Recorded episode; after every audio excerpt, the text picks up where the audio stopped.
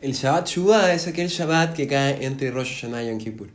Cuando Rosh Hashanah se celebra lunes, martes, miércoles o jueves, la Parashat Vayelech no se lee conjuntamente con la Parashat anterior, que es Nitzavim, sino que la leemos en forma individual en Shabbat Shuvah, en este Shabbat.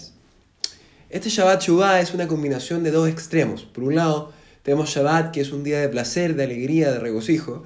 Y por otro lado, tenemos la Shuvah, que es siempre difícil para nosotros, ya que siempre enmendar, corregir, arrepentirse y volver a la senda correcta es un proceso complicado y requiere de un esfuerzo y una determinación importante para nosotros.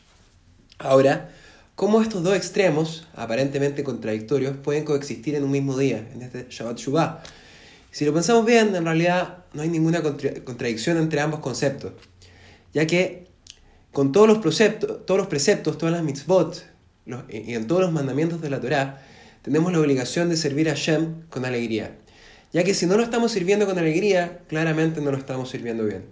Y la Teshuvah no tiene por qué ser diferente, ya que cuando rectificamos todos los preceptos que no hemos cumplido previamente, sin duda que sentimos una inmensa alegría.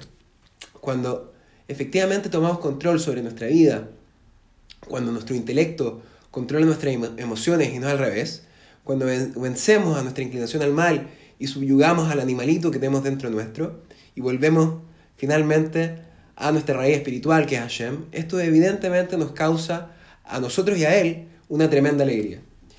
Esta idea está incorporada en nuestra parashá Bayelech, ya que Bayelech significa el fue, refiriéndose a Moshe Rabbeinu. E ir, en particular, quiere decir dejar el lugar en que uno se encuentra para moverse a otro, progresar y adelantar camino. De la misma forma, cuando uno hace Teshuvah, uno deja atrás su pasado y comienza un nuevo camino, una nueva senda en la vida. En esta misma parashá, cuyo nombre hace referencia a este proceso de Teshuvah, encontramos que se le da un énfasis a la alegría, a la simjá, ya que aquí la Torah relata que Moshe Rabbeinu terminó de completar la escritura de la Torah y que luego se la pasó a los Kohanim y los Levim. Esto claramente es motivo de una gran celebración y de mucha alegría. Así como la alegría que tenemos, por ejemplo, en Simchat Torah cuando completamos la lectura de todo el ciclo de la Torah. Esto último no hace más que enfatizar que la mitzvah de Teshuvah, de volver a nuestra esencia, de enmendar camino, puede y debe cumplirse con mucha alegría, ya que como enseña el Talmud, la alegría es capaz de romper todas las barreras, incluso las que nos autoimponemos. Shabbat Shalom Meorach, Shana Tovah, Ikmar Hatimatovah. Este shiur está dedicado para la refugia de David Ben Rachel.